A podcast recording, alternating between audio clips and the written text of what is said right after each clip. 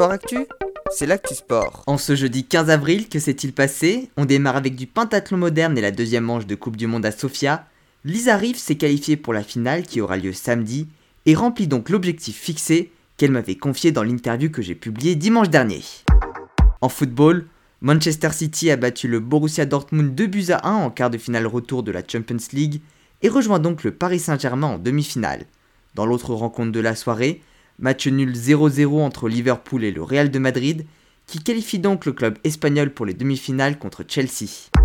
En tennis, Lucas Pouille, dernier français en lice du tournoi simple du Masters 1000 de Monte Carlo, a été éliminé en huitième de finale par l'espagnol Alejandro Davidovich Fokina. En revanche, Nicolas Mahut et Pierre-Hugues Herbert sont encore en course sur le tournoi double et joueront demain leur quart de finale.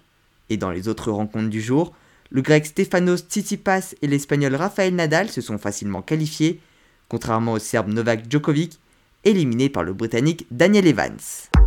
En volée, début des demi-finales allées de la Ligue A masculine, Cannes et Chaumont ont pris un avantage en s'imposant respectivement face à Cambrai et Montpellier. Match retour samedi. En cyclisme, quatrième étape du Tour de Turquie et première étape de montagne. C'est l'espagnol José Manuel Diaz de la team Delco qui s'est imposé et qui s'empare du général. Encore en cyclisme, Arnaud Desmar de la Groupama FDJ a remporté la deuxième étape du Tour de la communauté de Valence, sa deuxième victoire de sa saison.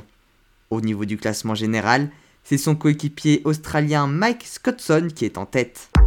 Enfin, une dernière actualité en cyclisme, l'Union cycliste internationale a décidé d'alléger les sanctions concernant le jet des bidons hors des zones de ravitaillement. En effet, depuis le 1er avril dernier, les coureurs étaient directement exclus de la course et le Suisse Michael Char de l'AG2R Citroën Team en avait notamment fait les frais sur le Tour des Flandres après avoir jeté son bidon vers des spectateurs. Jeter son bidon vers le public est toujours interdit et l'UCI a rappelé que cela avait provoqué des chutes suite au rebond du bidon contre les trottoirs. Mais désormais, l'exclusion ne sera plus immédiate. Sur les courses d'un jour, la première sanction sera une amende allant jusqu'à 450 euros ainsi qu'un retrait allant jusqu'à 25 points au classement mondial UCI, puis l'exclusion en cas de récidive.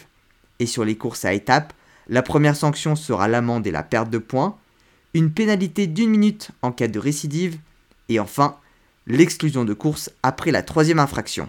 Voilà pour les actualités du jour, à demain dans Sport Actu.